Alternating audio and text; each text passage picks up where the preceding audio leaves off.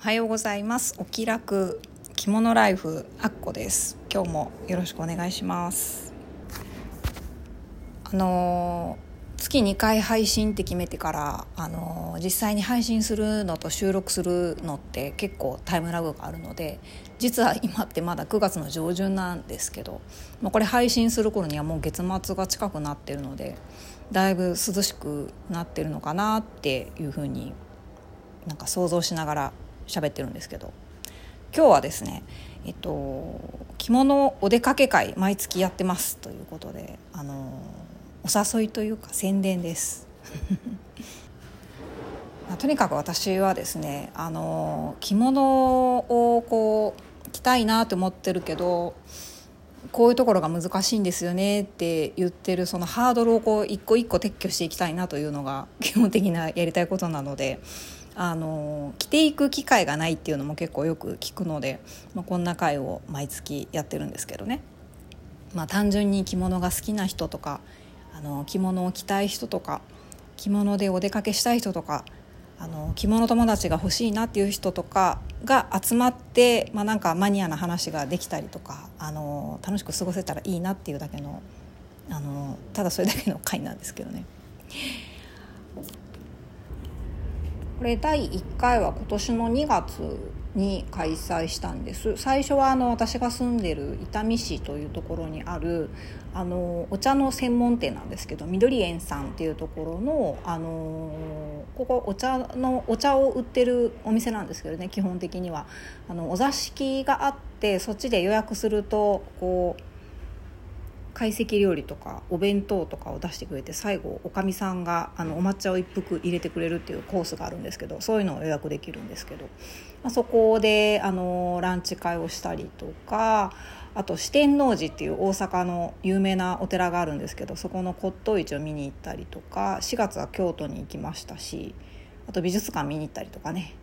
あとまあかき氷食べに行ったりとか別にあの着物じゃなくてもできるやんっていうこともやってたりするんですけど。私最近はあの個人的に頼まれて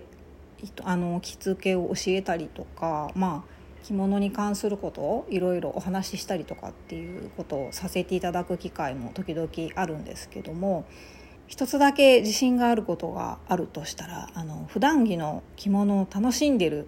っていうことに関してはあのめちゃめちゃ自信があるんですよ。ね、普段から私ほど普段着の着物を楽しんでる人ってそんな周りにいないよなって思いながら着てます。で結構やっぱねあのお出かけ会に来てくれる人とか私のその着物友達っていう人たちも結構面白い人が多いので、まあ、その着物好きな人たちとね集まるとどんないいことがあるかっていうと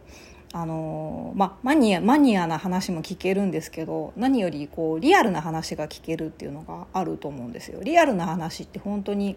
学びになります。私も着物を着始めてなんだかんだでも10年近くになってきましたので最初はやっぱりきっかけがあの息子のセレモニーの時に着たいなっていうのがきっかけだったので最初は本当普段に着るつもりなんてなくって入学式とか卒業式とかそういう時にあの着物で出席できたら自分で着付けができたらかっこいいなっていうぐらいな感じだったんですけどね。そこからこう普段着で普段着の着物っていいなって思い始めてじゃあ実際に毎日のように着るにはどうしたらいいんだろうっていうことを会社員時代からずっといろいろ調べたりいろいろ試したり失敗したり成功したりあのいろいろやってきてますので